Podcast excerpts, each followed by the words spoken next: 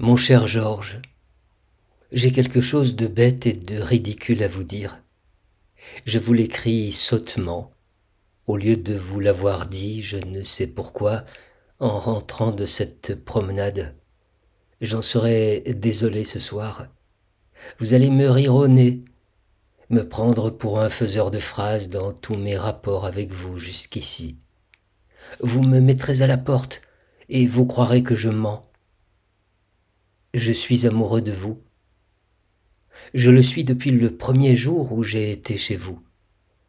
J'ai cru que je m'en guérirais tout simplement en vous voyant à titre d'ami. Il y a beaucoup de choses dans votre caractère qui pouvaient m'en guérir. J'ai tâché de me le persuader tant que j'ai pu, mais je paie trop cher les moments que je passe avec vous. J'aime mieux vous le dire et j'ai bien fait parce que je souffrirai bien moins pour m'en guérir à présent si vous me fermez votre porte. Cette nuit, pendant que euh, j'avais résolu de vous faire dire que j'étais à la campagne, mais je ne veux pas faire de mystère, ni avoir l'air de me brouiller sans sujet.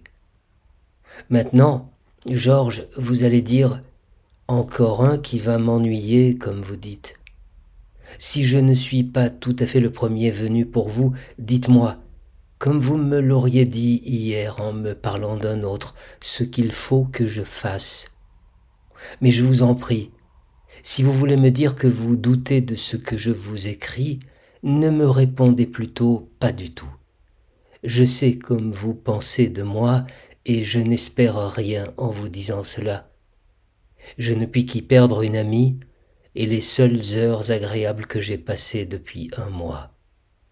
Mais je sais que vous êtes bonne, que vous avez aimé, et je me confie à vous, non pas comme à une maîtresse, mais comme à un camarade franc et loyal.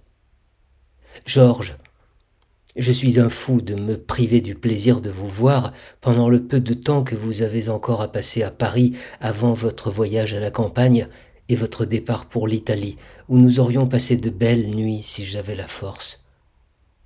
Mais la vérité est que je souffre et que la force me manque.